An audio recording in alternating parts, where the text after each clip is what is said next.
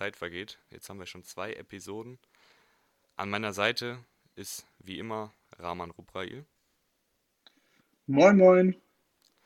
Und heute werden wir einige Themen abarbeiten. Einmal den Rücktritt von Travis Frederick, dem Center der Dallas Cowboys. Dann werden wir auf die Jadavian Clowney-Personalie einen Blick werfen und zu guter Letzt einen kleinen Rückblick auf die letzten Tage rund um Free Agency und alle Trades machen. Ja, dann fangen wir gleich mal an mit Travis Frederick, dem Center der Dallas Cowboys, der gestern relativ überraschend zurückgetreten ist. Der 29-Jährige hat eine Autoimmunerkrankung, die zur Muskelschwäche führt und ist deshalb jetzt nicht mehr bei den Dallas Cowboys, sondern in der Footballrente. Die Offensive Line kriegt ja generell immer wenig Ruhm ab in der NFL, aber Rahman, wie wichtig ist denn so ein Center für die Offensive? Ja, der Center, das ist ja der Spieler, eben der den Ball snappt, das ist der, der Kopf der ganzen O-Line so. Der macht die Anpassungen, wenn jetzt der Center sieht, okay, da will ein Linebacker blitzen oder ein Safety kommen von oben angerauscht vor dem Snap, dann sagt er den Kollegen Bescheid, guckt nochmal zum Quarterback, sagt, wer, von, wer jetzt gerade äh, den Blitz machen will und macht eben Anpassungen, wie die Offensive Line eben das Blocking-Scheme ändern muss. Deswegen ist der Center eben schon mal der Kopf der O-Line.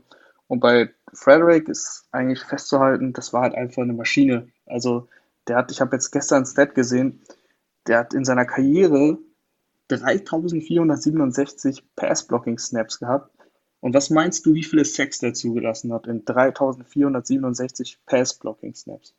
Wenn du so fragst, würde ich einfach mal damit rechnen, dass er ziemlich was auf dem Kasten hatte. Das ist richtig, es waren sechs. Sechs Sacks aus 3467 möglichen Sacks, sagen wir es mal so. Ähm, das ist natürlich sehr, sehr krass. Der war auch im Run-Game super gut und die Cowboys haben ja in den letzten, ich würde sagen, im ganzen letzten Jahrzehnt eigentlich darauf aufgebaut, eine starke O-Line sich zusammenzustellen. Die haben auch Elliott geholt, eben mit dem Hintergedanken, wir haben unsere O-Line so krass verstärkt, wir brauchen jetzt auch einen starken Running Back. Die haben Collins, äh, Zach Martin auf Guard, eben Frederick als Center, ähm, Smith als überragenden Tackle und eben Connor Williams jetzt äh, vor kurzem, ich glaube vor zwei Jahren, auch im Draft geholt in der ersten Runde. Also das war einfach eine überragende Offensive Line und deswegen hat das Run-Game unter anderem, Elliott ist natürlich ein Faktor, aber das Run-Game funktioniert auch, weil die O-Line eben so gut war. Und da zieht natürlich so ein Frederick, wenn der jetzt seine Karriere beendet, ist natürlich ein großes Loch jetzt erstmal da. Mal sehen, ob sie im Draft das adressieren. Ja, das wird auf jeden Fall nicht leicht für die Cowboys, den zu ersetzen. Aber ja, wir leben halt mittlerweile in einer NFL-Zeit, wo viele Footballer ihren, ihre mentale Gesundheit und auch körperliche Gesundheit vorziehen. Das sieht man auch an den Beispielen Luke Kuechly, Calvin Johnson vor einigen Jahren und jetzt halt noch Travis Frederick, die halt einfach sagen, ich habe jetzt schon ein bisschen Kohle verdient. Football ist zwar immer noch meine Leidenschaft, aber körperlich geht das einfach nicht mehr. Und Travis Frederick zählt jetzt auch zu diesen Leuten. Wir halten fest, Wahnsinnskarriere, fünffacher Pro-Baller und der Dreh- und Angelpunkt der herausragenden Offensive Line der Cowboys geht in Rente. Ja, dann kommen wir jetzt zum nächsten Thema zu Jadavian Clowney. Der spielte letzte Saison noch bei den Seattle Seahawks und ist momentan ein Free Agent. Die Seahawks haben bereits gesagt, dass sie ihn zurückholen wollen. Clowney hat Berichten zufolge wohl die ersten Angebote abgelehnt und will mindestens 20 Millionen Dollar pro Jahr. Ist Clowney 20 Millionen Dollar pro Jahr wirklich wert? Ja, ist eine stattliche Summe. Also Clowney hat ursprünglich sogar 22 bis 23 Millionen, natürlich Berichten zufolge, verlangt, aber das zahlt ihm natürlich keiner. Ob er das wert ist, ist eine gute Frage. Letztes Jahr nur drei Sacks gehabt, aber hat trotzdem eine starke Saison gespielt, laut Pro Football Focus. Äh, auch ein Grade von 89 gehabt, was ziemlich, ziemlich gut ist, obwohl er eben als Pass-Rusher nur drei Sacks hatte.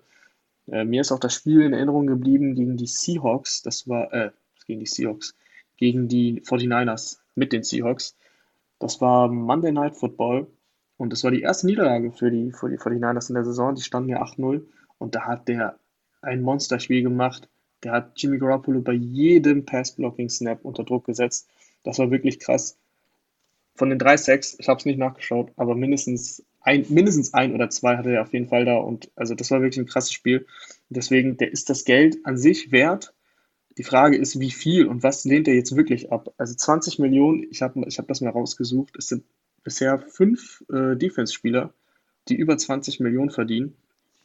Ich weiß nicht, wie viele du jetzt einfach mal so raushauen kannst. Vielleicht versuchst du ich mal.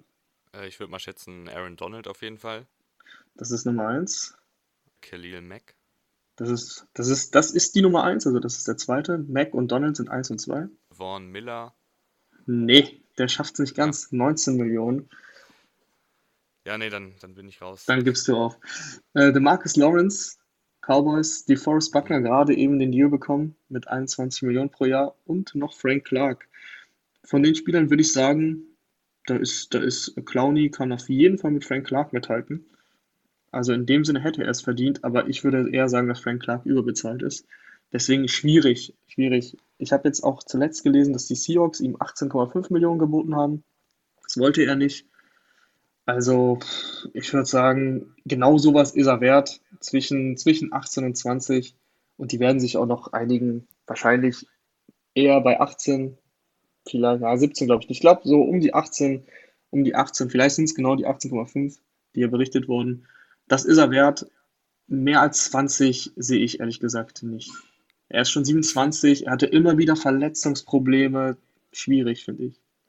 Ich finde, bei, bei Clowny ist immer die Sache, der hat so ein Potenzial. Also, wenn man sich den, seinen Combine von vor einigen Jahren anschaut, der hat ihn ja komplett zerstört. Also, der war. Ja, aber der Combine war immer 2014. Freak.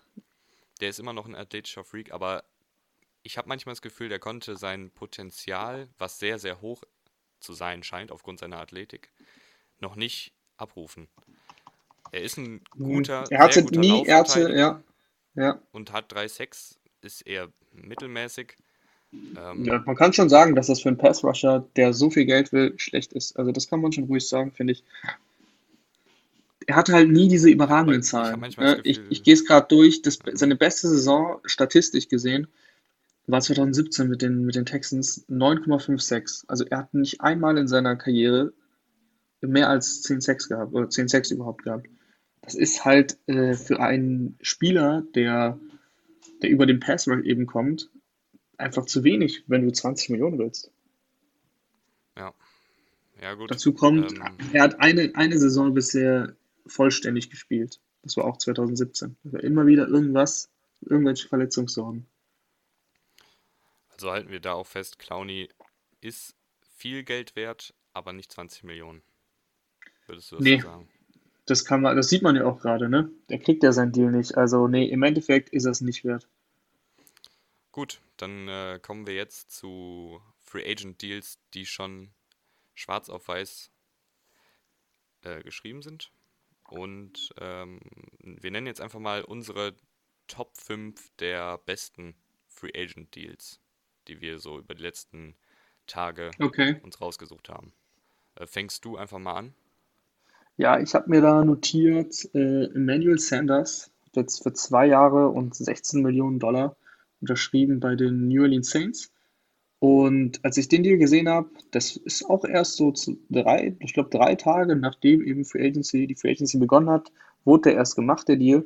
Und ich dachte mir, wow, das ist ein echt guter Deal für die, für die Saints weil die haben neben Michael Thomas immer ihren Nummer 2 Receiver gesucht. Traquan Smith oder Ted Ginn waren halt nicht die Lösung. Ted Ginn ist auch nicht mehr der Jüngste. Und man hat auch einfach gemerkt, so in den Playoffs vor allem gegen die Vikings, wenn halt Michael Thomas dann in seiner Double- oder Triple-Coverage war, dann hattest du halt niemanden, den du anwerfen konntest. Du hattest noch Jared Cook und Alvin Kamara, klar. Aber du brauchst halt auch eben noch eine, mindestens einen Wide Receiver, der halt gefährlich sein kann. Und das ist Sanders, das hat er jetzt nochmal bewiesen nach seiner schweren Verletzung, die er sich 2018 zugezogen hat, letztes Jahr bei den, äh, erst bei den Broncos und dann bei den 49ers einfach echt stark gespielt. Und da bin ich echt gespannt und freue mich auf die Offense der Saints. Ja, was man über Sanders auch immer hört, ist, dass er sehr, sehr gut für den Locker Room ist. Also anscheinend ein toller Teamkollege, das ist ja auch immer mhm. relativ wichtig. ähm, für die gesamte Chemie in der Mannschaft. Also ein guter Deal für die Saints. Auf jeden Fall, ähm, sehr gut. Ich, ich habe mir jetzt noch Corey Littleton aufgeschrieben, Middle Linebacker ja. der jetzt Las Vegas Raiders und nicht der Oakland Raiders, bevor ich das wieder falsch sage. Das wird uns noch ähm, passieren. Ja, das wird uns 10.000 Mal passieren. Aber Corey Littleton finde ich ein sehr guter Deal für die Raiders. Die haben letztes Jahr echt Probleme gehabt auf der Linebacker-Position. Und Littleton hat die letzten beiden Saisons für die Rams insgesamt jeweils über 100 Tackles gehabt, alle Spiele gespielt. Insgesamt in den zwei Jahren 7,5 Sacks, ähm, 22 Pässe verteidigt, 5 Interceptions, 2 Forced Fumbles. Also das ist eine Linebacker-Maschine. Und äh, die haben den jetzt für drei Jahre, der ist erst 26, drei Jahre, bezahlen knapp über 30 Millionen. Ja, 36 ähm, Millionen zahlen sie. Ja, 36 Millionen. Und ich finde, das ist einfach ein guter Deal, weil du hast mit Littleton jemanden, der ist nicht ganz so stark gegen den Lauf, weil er nur ähm, um die 100 Kilo wiegt und da ein bisschen Probleme hat, manchmal, wenn da der Guard ihn sich packt. Ähm, aber in der Passverteidigung ist er einfach super, weil der ist sehr beweglich, sehr schnell und wie man ja sieht, 22 Pässe verteidigt in den letzten zwei Saisons. Das kann sich schon sehen lassen. Und ich denke, dass er auf jeden Fall die Raiders auf der Position verstärkt und die gegnerischen Titans aus dem Spiel nehmen kann.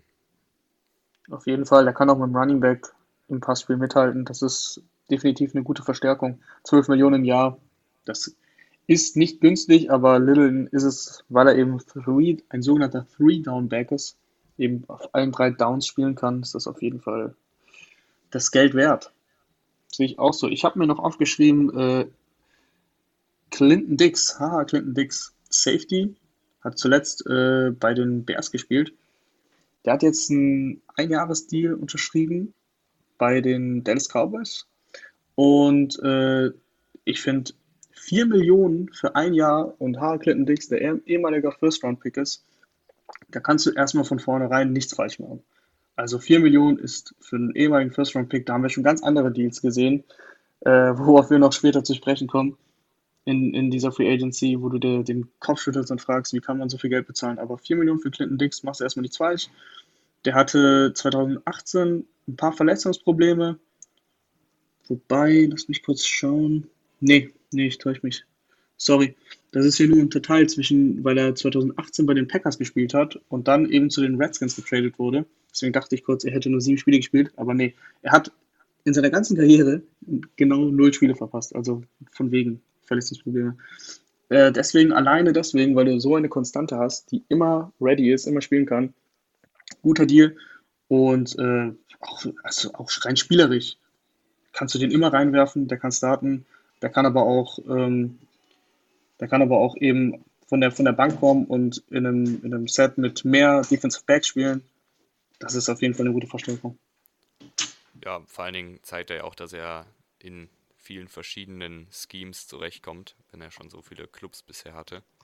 Ja, in der, in der letzten Zeit, in den letzten Jahren eben viel rumgekommen wegen eben wegen dem Trade zu den, zu den Redskins. Da war er Free Agent, da war er bei den Bears, hat er auch nur einen, einen Jahresvertrag unterschrieben. Und ja, bin gespannt. Bin gespannt, ob er dann in der nächsten Free Agency einen besseren Deal für sich aushandeln kann, weil 4 Millionen. Mal sehen, was die Cowboys an ihm haben. Ja, ich würde dann jetzt weitermachen mit ähm, Jack Conklin, dem Right Tackle der, der ehemalige Right Tackle der Tennessee Titans, der über die letzten Jahre immer den Weg für den Running Back Bulldozer in Person von Derrick Henry freigeräumt hat. Und als einer der ja, talentiertesten Right Tackles gilt, ist auch noch relativ jung. Ähm, Moment, genaues Alter, 25 Jahre. Das ist für einen Offensive Liner ein sehr gutes ist noch, Alter. Ist noch ein also, Küken, ist noch ein Küken. Ja, ein Küken, genau. Ähm, hat aber trotz seines jungen Alters schon einige Jahre NFL auf dem Buckel und sich auch bewiesen. Deshalb standen ihnen die Browns jetzt mit einem Vierjahresvertrag aus. Nee, nee, es sind, es, sind, es, sind, es sind drei Jahre, 42 Millionen. Ja, drei Davon Jahre sind 42 Millionen, ja. 30, genau, drei Jahre 42, 30 sind garantiert. Und ähm, das ist meiner Meinung nach auch, also ich finde auch, das ist ein sehr guter Deal, weil es günstig ist für einen Offensive Liner. Du hast jetzt gesehen, die Colts haben ihren Tackle Costonzo, äh, der auch sehr stark, sehr stark gespielt hat die letzten Jahre, gehalten für durchschnittlich, ich glaube, 16, 16,5 Millionen.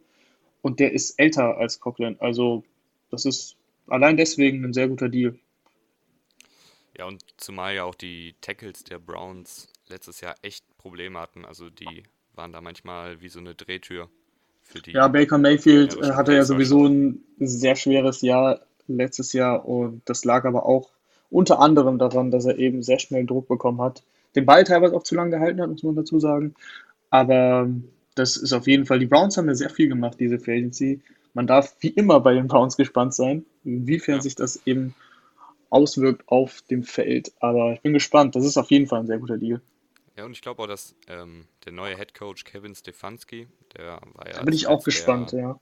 der war ja zuletzt bei den Vikings und da haben die in der Offensive den Ball mit Delvin Cook gelaufen. Und zwar sehr oft. Ja, das war ja, das war ja, das war ja sowieso so ein äh, größeres Thema. Mike Zimmer, der Coach der Vikings, ist ja so ein Verfechter eben des Laufspiels, dieses klassischen Footballs eben laufen und eine gute Defense haben. Und ähm, der wurde ja eben geholt, der Stefanski, und es wurde ihm quasi aufgebunden, dass er genau das machen soll. Also ob das jetzt, ich bin mir nicht zu 100% sicher, ob das jetzt auch so seine eigene Philosophie war oder ist. Deswegen bin ich sehr gespannt, wie das bei den Browns läuft. Aber die Browns haben ja auch mit Nick Chubb einen sehr, sehr guten Running Back. und Und Kareem äh, Hunt. Kareem Hunt wurde jetzt auch gehalten mit diesem, mit einem Tender. Das heißt, ähm, andere Mannschaften könnten ihn quasi holen, müssten aber einen Zweitrunden-Pick für ihn opfern, plus das Gehalt, und das wird nicht passieren. Deswegen, Kareem Hunt bleibt auch bei den Browns. Bin mal gespannt. Das sieht, das sieht auf jeden Fall gut aus. Ähm, dann kommen wir jetzt zu dem letzten Deal, den Genau, noch noch einen einzigen Deal habe ich. Das ist Eric Ebron hat für zwei Jahre und 12 Millionen Dollar unterschrieben bei den Pittsburgh Steelers. Und da dachte ich mir, zwei Millionen, äh, zwei Millionen, zwei Jahre, 12 Millionen, das sind 6 Millionen im Jahr, ist auch nicht viel Geld für einen sehr athletischen Tight End, der jetzt natürlich nicht der beste Blocker ist, um es mal nett zu formulieren. Aber Eric Ebron hat, wurde ja in der ersten Runde gedraftet von den Detroit Lions damals, konnte sich da nie so wirklich durchsetzen, ist dann zu den Colts gegangen und da ist er dann vor zwei Jahren explodiert. Also 15, 15 Touchdowns aufgelegt äh, und hatte 57 Receiving Yards, jetzt nicht so viel, aber ähm, auch auf jeden Fall solide. Also da ist er richtig, richtig explodiert. Und dann letztes Jahr bei den Colts, das ist dann wieder ein bisschen abgeschwächt. Das lag auch daran, dass Jack Doyle, der eben 2018, der andere Tight End der Colts, äh, verletzt war, ist 2019 eben zurückgekommen. Deswegen hat Ebron halt nicht mehr so viele Snaps gespielt. Aber es war immer noch eine solide Saison, sage ich jetzt mal. Ne? Vier, fast 400 Yards, drei Touchdowns, völlig okay. Und für den Preis, zwei Jahre, 12 Millionen, finde ich, kann man das machen. Die Steelers, die waren auf Tight End nicht so gut besetzt. Mit Vance McDonald und Nick Vanette. Da, ist, da tut den so ein Ebron auf jeden Fall gut. Dann bleiben wir mal auf der Tight End Position, aber gehen jetzt mal rüber zu den Flop Deals, zu unseren Flop Deals. Da fangen wir mit Jimmy Graham an. Jimmy Graham, 33 Jahre, die letzten Jahre eher so mittelmäßig. Also, obwohl er der äh, Starter war bei den Green Bay Packers und mit Aaron Rodgers als Quarterback, hat er jetzt nicht sonderlich überzeugt. Ist wahrscheinlich auch das Alter. Ähm, war vor einigen Jahren mal ein richtiges, äh, eine richtige Red Zone Maschine, weil er eben ein Riese ist und auch sehr athletisch ist, aber jetzt im Alter baut das natürlich auch dann ab. Ähm, und die Chicago Bears geben ihm trotzdem zwei Jahre und 16 Millionen. Ja, Ähm, das ist wirklich das der ist viel Wahnsinn. zu viel. Zumal ja auch mit Trey Burton schon ein sehr teurer Tight End im Kader ist. Das Also kommt noch was die dazu. dabei gedacht haben, weiß ich nicht. Also sind, davon sind auch 9 Millionen garantiert. Ich meine, wer Jimmy Graham, das, also wie du gesagt hast, ne, das war ja sowieso schon, ist ja seit ein paar Jahren einfach, die Kurve geht äh, da steil bergab. Aber vor allem dann eben im vergangenen Jahr, wer den da spielen sehen hat, äh, seien wir nicht böse, ne, wirkte wie so ein alter Mann, der über, übers Feld rumpelt. War jede Woche gefühlt auf dem ähm, Injury Report, also gesund ist der auch schon lange nicht mehr. Und wie der es geschafft hat, also den Berater hätte ich gerne. Ja, Den Berater hätte ich gerne, wenn ich, äh, wenn ich als Jimmy Graham es schaffe, mir 9 Millionen garantiert zu holen und 16 Millionen insgesamt. Also, pff, boah, da was wir nochmal zu äh, ja, da muss ich auch nochmal, den, den Berater schnapp ich mir und gehe damit so ran und sage dann mal, hier, Jungs, ich hätte gern für zwei Jahre 16 Millionen. Mal sehen, ob ran mir das zahlt. Fände ich jetzt, ist jetzt nicht überbezahlt, oder? Nein, Quatsch. Man, man kann mich gar nicht überbezahlen. Ich vielleicht, mich kann man nicht überbezahlen. Das geht gar nicht. Naja, machen wir weiter mit Überbezahlung ähm, und deinem nächsten Kandidaten. Ja, mein nächster Kandidat wäre der Robert Quinn. Fünf Jahre, Auch 70 wieder Millionen, Chicago Bears. auch wieder Chicago Bears, also General Manager Ryan Pace. Was der sich da gedacht hat, weiß ich auch nicht genau. Quinn hatte letztes Jahr ein gutes Jahr, also das darf man jetzt nicht unter den Teppich kehren. Der hat ähm, bei den Rams seine Karriere begonnen, wenn ich mich nicht täusche. Da irgendwie nie so richtig äh, abgeliefert. Immer nur so Durchschnitt gewesen. Und ähm, dann hatte er mehrere Stationen. Also bei Miami Dolphins dann für ein Jahr und dann eben bei den Cowboys gelandet. Und da hat er dann auch gest äh, gestern, letztes Jahr 40 Spiele gemacht. Insgesamt 11,56 gehabt, was echt, echt ziemlich viel ist. Und insgesamt einfach die Defensive Line der Cowboys gut verstärkt. Das war schon stark, aber das war halt auch eigentlich das einzige Jahr so richtig. Der ist schon seit Mhm. 2011. Das musst du mal bedenken. Der ist seit Ja, 2011 in der Liga. ja, er hatte, er hatte 2013 äh, 19 Sacks, aber das ist jetzt halt damals, 2013, Das da sind, es ja, ja noch das ist, Kaiser in Deutschland. das ist äh, in der nächsten Saison, wo der Vertrag ja beginnt, eben sieben Jahre her. Das ist sieben Jahre her. Also, der ist 29. Der Vertrag geht theoretisch bis er 34 ist. Klar, von den 70 Millionen sind nur 30 garantiert. Aber selbst das ist zu viel. Also, warum? Also, das wäre jetzt für mich, wäre Robert Quinn so ein perfekter Spieler für diesen äh, Prove-It-Deal. Also, gib dem ein Jahr und lass es in diesem Jahr, keine Ahnung, 10 Millionen sein. Aber dann beweis halt, dass du es noch kannst. Und dann kannst du im nächsten Jahr immer noch schauen, ob du dem halt mehr Geld gibst. Aber, also mit 29 einen 5-Jahres-Vertrag unterschreiben, den Berater hätte ich auch gern. Oder vielleicht würde, gehe ich einfach mal zu den Chicago Bears und stelle mich vor, wer weiß, Ja, vielleicht gibt mir Ryan Pace auch einen guten Deal. ich glaube ja. Ich glaube ja. Ähm, dann gehen wir jetzt mal rüber zu den Denver Broncos, die Melvin Gordon geholt haben. Der hat sich natürlich total verzockt. Also mit seinem Holdout, ähm, das er zu Beginn der Saison durchgezogen hatte, in der Hoffnung von den Chargers einen Mega-Vertrag zu kriegen. Das ging völlig nach hinten los. Und jetzt landet er für zwei Jahre und 16 Millionen bei den Broncos. Ich finde persönlich, zwei Jahre 16 Millionen für Gordon ist ein guter Deal, aber nicht für die Broncos.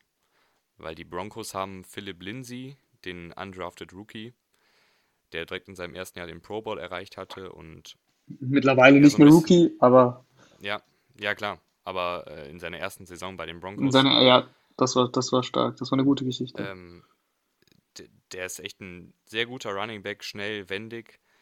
Und dann hast du als ja, Gegenstück zu Lindsay noch Royce Freeman äh, im Kader.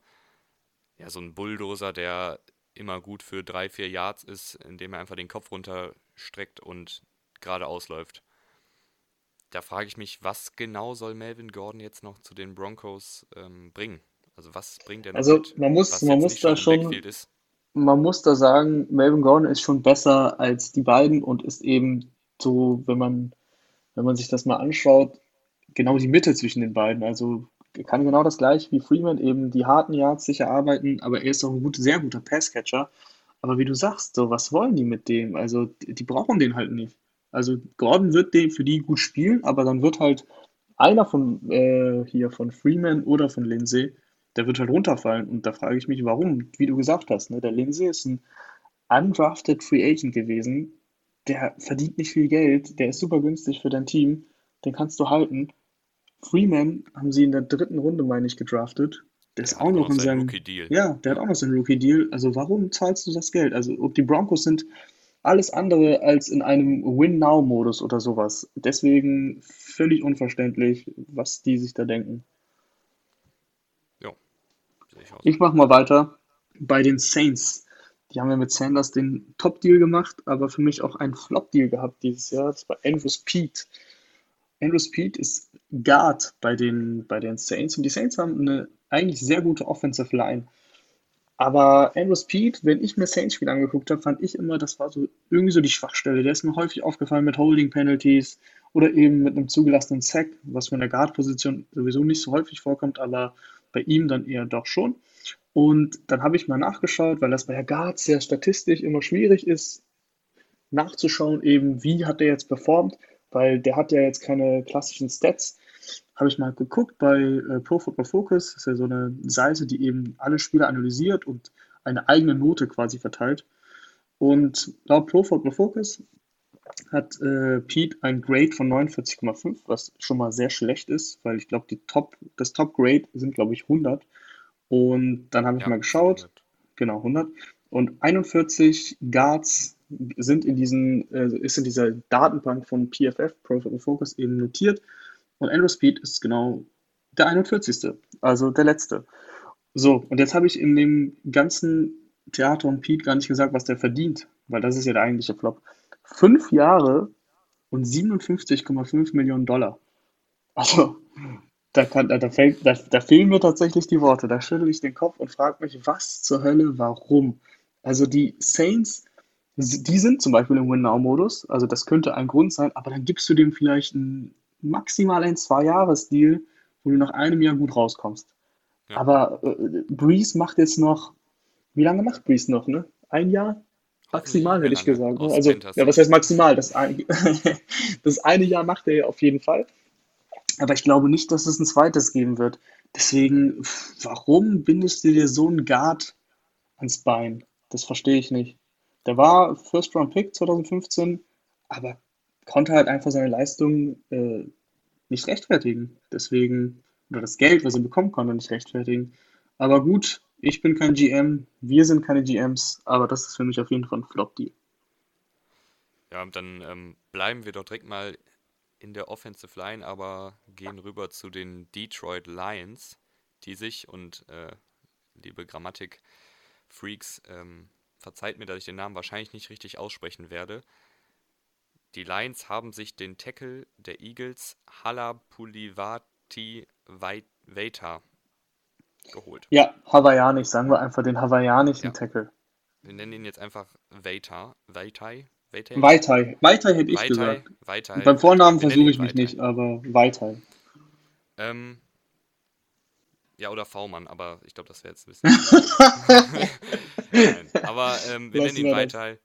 Ja. Ähm, der hat war eher so der Backup für Jason Peters, den sehr erfahrenen Peters, Tackle ja. der Eagles. Und hat, ja, und hat bisher für die Eagles 20 Spiele gestartet in vier Saisons. War jetzt nie auffällig schlecht, aber halt jetzt auch nicht äh, Startermaterial, weil er saß ja die ganze Zeit auf der Bank. Letzte Saison hat er in drei Spielen gestartet und hat vier Penalties und zwei Sacks erlaubt. Das ist jetzt okay, ist nichts Dolles, aber halt auch nichts Schlechtes. Und deshalb ist es umso verwunderlicher. Findest du, findest du, findest du das nicht schlecht? Ich finde das schlecht. Zwei Sacks zugelassen in, in drei Spielen und vier Penalties. Ich finde das eigentlich echt, ehrlich gesagt, ziemlich schlecht. Ja. Ey, also, also ich, ich meine, du, du musst es ja, du musst es ja, Du, ja, aber du musst es ja dann vergleichen mit den ganzen anderen Tackles. Ne? Und gut, ich habe jetzt eben äh, die Zahlen von, von Frederick genannt. Der war Center, der ist kein Tackle, der hat es deutlich einfacher, was das angeht. Aber trotzdem würde ich sagen, in drei Spielen zwei Sacks zugelassen ist schon mal nicht gut. Und vier Penalties finde ich dich schon ein bisschen heraus. Aber ich, ich ja. will dich nicht unterbrechen. Ja. Was ich jetzt gerade getan habe. Aber okay, mach ruhig weiter. Ist okay. Ist okay. Ist okay. ähm, auf jeden Fall, wir halten fest, kein sonderlich starker Guard, deshalb umso verwunderlicher, ähm, dass er fünf Jahre 45 Millionen bekommen hat. Ja. Das ist, ähm, das ist äh, das Ihr seht mich gerade nicht, aber ich schlag gerade die Hände über den Kopf zusammen. Das ist Wahnsinn. Der, äh, Coach Izume würde jetzt wahrscheinlich sagen, was haben die denn geraucht? Oder ich weiß es nicht. die haben Lack gesoffen.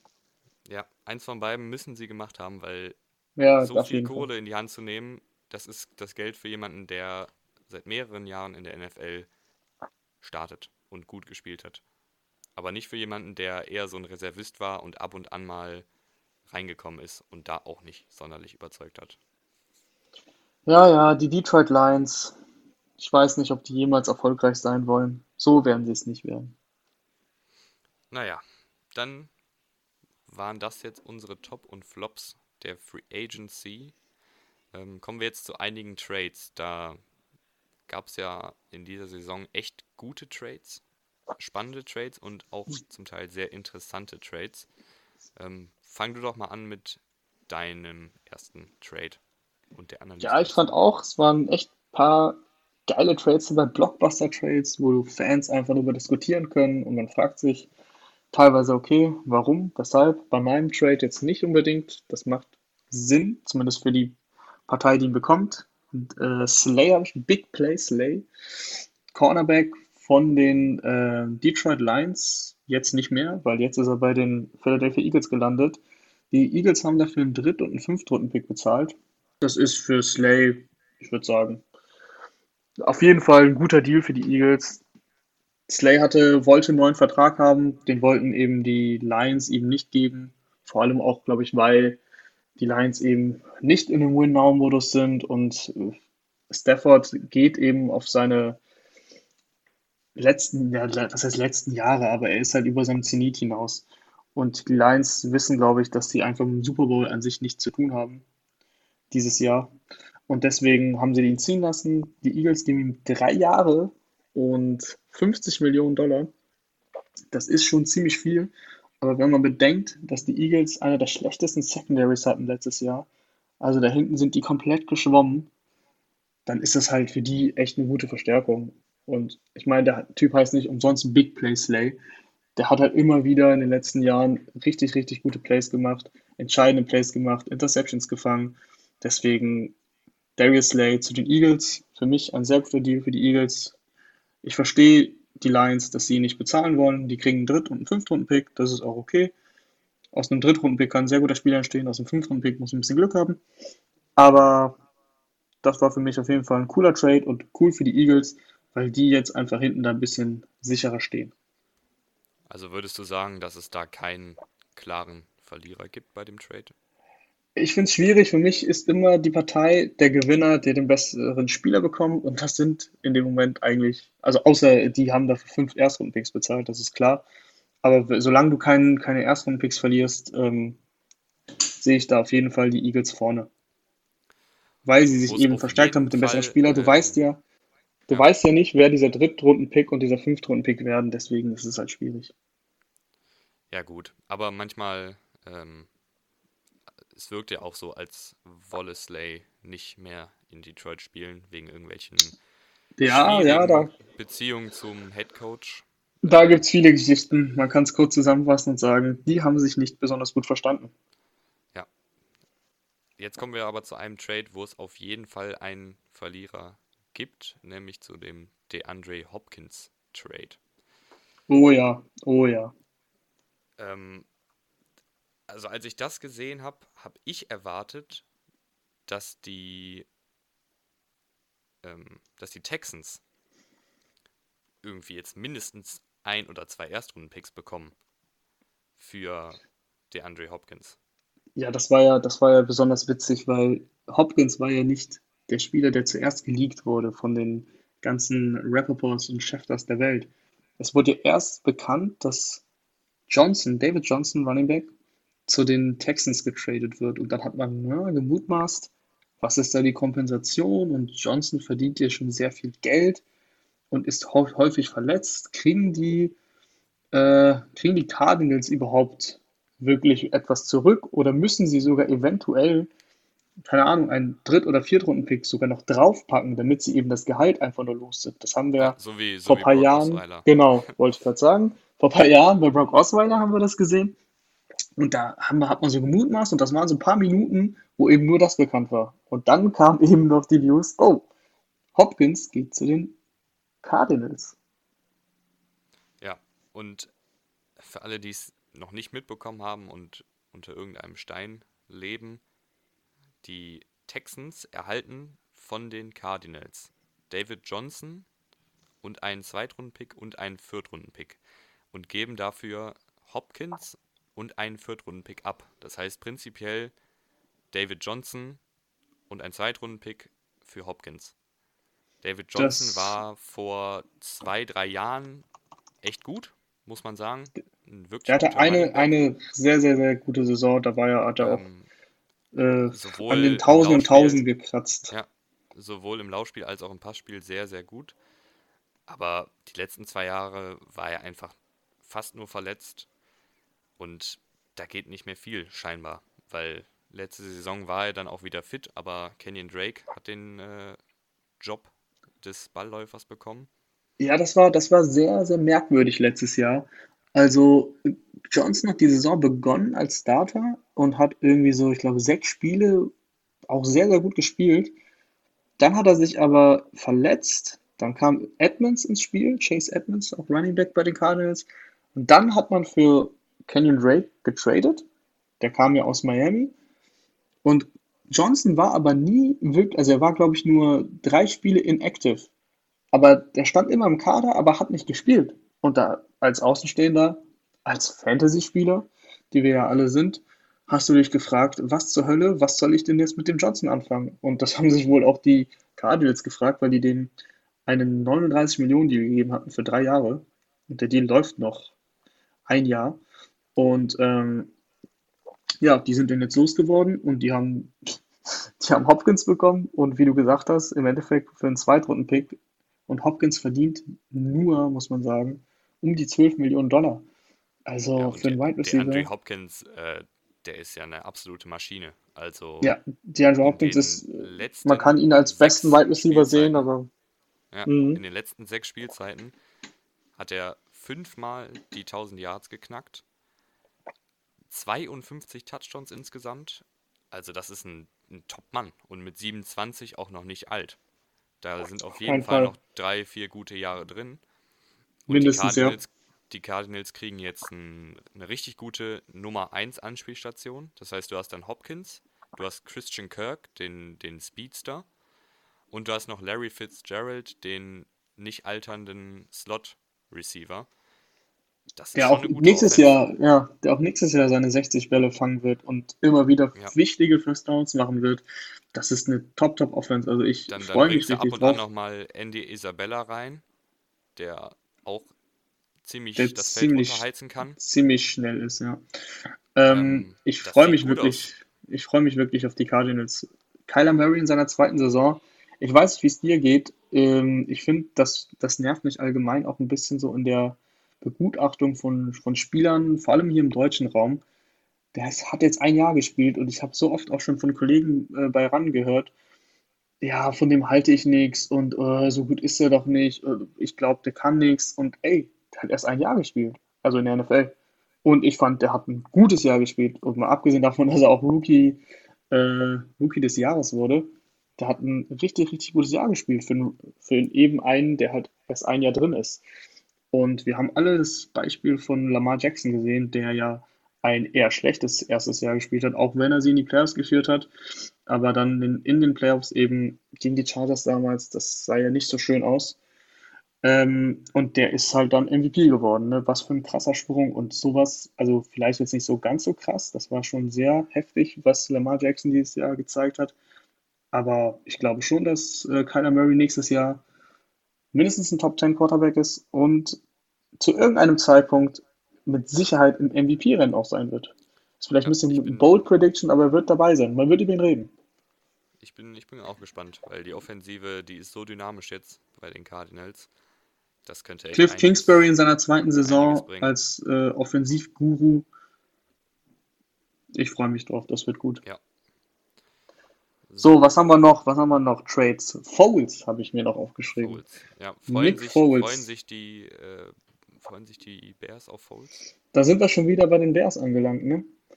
Ryan Pace hat äh, GM, habe ich eben schon gesagt, aber nochmal, Ryan Pace ist der GM der Bears und der hat nach der Saison relativ klar gesagt, Mitch Trubisky ist unsere Nummer 1.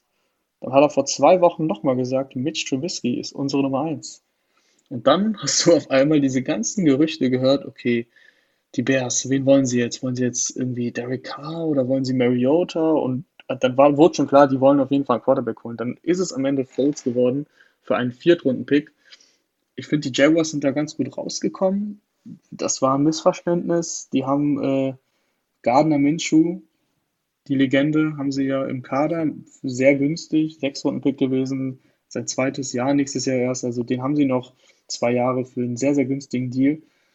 Und die Jaguars wollen eh tanken. Und dann sind sie jetzt diesen Deal losgeworden für einen Viertrunden-Pick. Coole Sache für die Jaguars. Bei den Bears frage ich mich, ja, wo soll es jetzt eigentlich so genau hingehen? Weil glaubst du wirklich, dass, also ich bin mir ziemlich sicher, dass immer noch Trubisky der Starter ist, aber Foles ihn halt jetzt aber mal so richtig Dampf äh, unterm Hintern machen soll. Und ich bin mir auch sicher, dass beide nächstes Jahr Spiele starten werden weil eben Trubisky wieder mal seine Downs haben wird und dann wird es zu der Situation kommen, dass Foles der Starter wird. Und sei es nur für ein, zwei Spiele, aber es wird passieren. Ja, aber wo willst du denn jetzt genau damit hin? Also Richtung, Richtung Playoffs, klar, wir haben gesehen, Foles kann Super Bowl gewinnen, kann Super Bowl MVP werden. Aber da muss halt alles stimmen und das ist jetzt mittlerweile dann auch wieder drei Jahre dann her. Ich finde das sehr schwierig für die, für die Bears, irgendwie die ganzen Deals ist so nichts so richtig dabei, wo ich sage. Ja, ich, ich habe das Gefühl, die Bears, die glauben noch an ihr äh, Playoff-Fenster. Ja. Aber meiner Meinung nach mit den beiden Quarterbacks wird sehr schwierig. Äh, da nochmal. Da bin ich, da bin ich voll bei dir. Das sehe ich auch so. Deswegen kann man den Deal eigentlich schnell abhaken. Jaguars sind fein aus dem Deal rausgekommen und die Bears müssen jetzt Nick Foles für drei Jahre bezahlen, über 60 Millionen. Werden jetzt irgendwann auch das Problem bekommen, dass Trubisky einen Deal will. Und den dürfen sie eigentlich nicht bezahlen, aber dann musst du ja, halt eine Entscheidung die, treffen. Die Bears haben ja jetzt gezeigt, dass sie willig sind, äh, mit Geld um sich zu werfen. Ne? Ja, aber jeder hat ja in der NFL nur eine begrenzte Anzahl an Geld, egal wie viel Geld du wirklich hast. Ne? Stichwort ja, Salary Cap. Ja. Und wenn du und wenn und wenn du äh, Jimmy Graham und eben äh, hier Robert Quinn bezahlst mit so viel Geld, dann musst du auch irgendwann Abstriche machen. Ja. Ähm, Abstriche machen ist noch ein gutes Stichwort für den letzten Trade, den wir noch mit euch kurz besprechen wollen. DeForest Buckner geht von den San Francisco 49ers zu den Indianapolis Colts für einen Erstrundenpick. Ähm, ich finde tatsächlich, das ist für beide Seiten ein nachvollziehbarer und guter Deal, weil die Buckner wollte einen neuen Vertrag, hat den jetzt auch bekommen von den Colts. Vier Jahre, 84 Millionen. Ja. Der ist ein Top-Mann. Der ist 26 Jahre, hat in den vier Spielzeiten mit den 49ers knapp 30 Sex gesammelt und ist eine Defensive Tackle-Maschine. Also es gibt halt sehr selten, dass die Defensive Tackles wirklich so viel Druck auf den Quarterback bringen können. Ähm, da gibt es halt nur eine Handvoll. Also Aaron Donald und zum Beispiel DeForest Buckner zählen zu diesen Defensive Tackles. Das ist schon echt ein guter, guter Deal für die Colts. Und für die 49ers ist es meiner Meinung nach ein guter Deal, weil du hättest Buckner wahrscheinlich verlängern können, auch für diesen Deal, aber hättest dann halt sehr, sehr starke Einbußen machen müssen auf den anderen Positionen, weil halt 84 Millionen und Stichwort Salary Cap. Das ist genau der Punkt. Die Niners hatten ja letztes Jahr eine sehr, sehr gute Defensive Line. Und jetzt verlieren sie Buckner, aber du hast halt immer noch äh, Dee Ford und Joey Bosa. Nick. Und wen hast du dann noch? Äh, sorry, Nick Bosa. Oh Gott. ja, äh, Nick Bosa. Ähm, also du bist auf jeden Fall noch richtig, richtig gut aufgestellt. Du hast noch Solomon Thomas, der irgendwie so ein kleiner Draft-Bus, als kleiner Draft-Bus gilt, weil er eben der dritte Pick war, hinter Trubisky übrigens. Ja. Ähm, und, und irgendwie nie so. hast du auch noch. Genau, Armstead hast du per Franchise-Tag gehalten. Äh, nee, sorry, hast du nicht. Du hast 85 Millionen für fünf Jahre bezahlt, was äh, du dann eben klar sagen musst, okay, entweder bezahlst du Armstead oder du bezahlst Buckner. Aber du kannst nicht beide bezahlen, weil du ja weißt, okay, in, das dauert zwar noch, aber das wird auch passieren. In zwei, drei Jahren will Nick Bosa äh, einen neuen Deal haben und du kannst halt nicht eine Defensive Line haben, wo jeder 15 Millionen im Schnitt oder mehr bekommt. Deswegen musst du dich entscheiden. Du hast dich für Armstead entschieden. Ich finde das gut, weil der First-Round-Pick ist der 13. Pick im Draft. Also du kannst dir, wenn du Glück hast und wenn du gut gescoutet hast, einen ähnlichen Spielertypen holen und den halt, dann hast du den im Rookie-Deal und zahlst ihm eben nicht 21 Millionen Dollar. Ja. Ansonsten kannst du auf anderen Positionen dich verstärken. Für die Colts, ich sehe es auch so, auf ja, äh, Right Receiver könnten die 49ers jetzt noch einen gebrauchen, finde ich. da werden sie zu 100% auch was machen. Wenn du die Receiver-Klasse siehst dieses Jahr, jetzt haben sie ja eben Sanders verloren. Du hast ja gerade nur Debo Samuel, der auch letztes Jahr Rookie war. Äh, also Goodwin oder Pettis oder so, das, ist, das sind nicht die, nicht die Lösungen, wenn du irgendwie noch einen Super Bowl Run machen gute willst. Rotationsspieler, aber so einen richtigen Nummer 1 Receiver, der fehlt Die einfach. haben ja, die haben ja auch beide in der letzten Saison da nicht mehr gespielt. Also Goodwin und Pettis haben, ich glaube, im Super Bowl nicht mal einen Snap gespielt. Also die sind es nicht. Aber du hast ja in, in, der Rookie-Klasse sehr viele Spieler, die du dir eben holen kannst auf Wide Receiver. Deswegen, da werden sie sich verstärken. Und ansonsten, ob es, ob es jetzt ein Spieler der Defensive Line wird, 1 zu 1 Ersetz, äh, Ersetzung für eben Buckner oder ob ob es Offensive Line wird, die könnte man auch verstärken. Das werden wir dann sehen. Es ist auf jeden Fall, ich finde, ein besserer Deal für die, für die 49ers. Ja, dann sind wir jetzt hier einmal alles durchgegangen. Ich hoffe, es hat euch gefallen. Gerne könnt ihr uns Feedback geben. Wir sind so ziemlich auf allen Social Media Kanälen vertreten. Unter Tim Rausch oder Rahman Ruprail findet ihr uns bestimmt, glaube ich, hoffe ich, denke ich. ja, da sollte man. Ähm, Solange man meinen Namen ja, ich glaube, so richtig viele schreibt. Rahman Ruprails gibt es jetzt nicht in Deutschland. Nee, nee, ich habe noch, noch nicht so viele kennengelernt. Aber ja, das ähm, war es dann mit der zweiten Folge. Gerne könnt ihr uns auch Feedback geben äh, und, und uns sa- sagen, was ihr in der nächsten Folge hören wollt. Bis dahin, Tschö mit Ö.